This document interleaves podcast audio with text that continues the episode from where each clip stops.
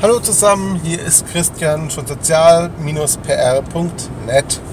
Ich hatte auf Google Plus ja schon ab und zu den einen, den einen oder anderen Eindruck, sorry, Wortfindungsstörung, von meinen Nexus 7 Erfahrungen mit euch geteilt. Heute das Ganze mal als kurzer Podcast.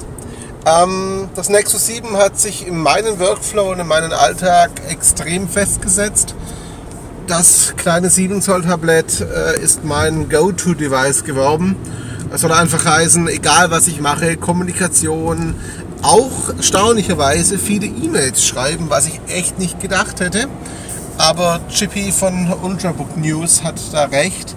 Ähm, das Format ist für das Tippen mit beiden Daumen einfach ja, perfekt. Anders kann ich es gar nicht sagen. Es geht wirklich, wirklich schnell. Ähm, ich hatte ursprünglich vorgehabt, entweder das iPad oder das Nexus 7 zu behalten. Merke aber, dass ich wohl beide behalten werde. Ja, gut, ich bin auch ein bisschen technikverrückt, aber auf der anderen Seite, das iPad 3 macht mir einen genialen mobilen Hotspot, der 8, 9, 10 Stunden lang hält. Ähm, auch das Nexus 7 mit Internet, Internet versorgt, aber auch mein Galaxy Nexus macht das jetzt. Denn das hat einen stärkeren Akku bekommen und hält dadurch auch sehr viel länger durch. Das Nexus 7 ist für mich einfach das optimale Lesegerät und das Tablet, das immer dabei ist. Es passt übrigens für alle rote Faden-Fans auch wunderbar in die Filztaschen. Der A5 Taschenbegleiter ähm, ist für mich gerade die beste denkbare Hülle überhaupt. Ja, einfach sehr cool, das Ding im Taschenbegleiter dabei zu haben. Man spürt es vom Gewicht her nicht wirklich, zumindest nicht, nicht unangenehm, würde ich mal sagen. Ähm, von der Dicke her sieht man es gar nicht, bis man den Taschenbegleiter öffnet.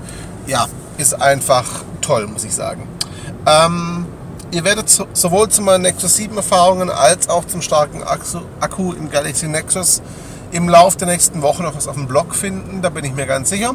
Da kommen Texte mit Bildern und wahrscheinlich auch Videos. Ähm, das Nexus 7 eignet sich übrigens auch für Podcasts on the go. Ich nehme es gerade damit auf. Die Geräuschkulisse ist klar. Ich sitze gerade im Auto. Nein, ich fahre nicht selber. Ich bin Beifahrer natürlich. Hallo. Ähm, aber ich sitze gerade im Auto und nehme mit dem integrierten Mikrofon auf. Dafür muss ich sagen, finde ich die Hintergrundgeräuschkulisse doch sehr, sehr in Ordnung. Ähm, da bin ich deutlich Schlechteres gewöhnt. Ganz ehrlich.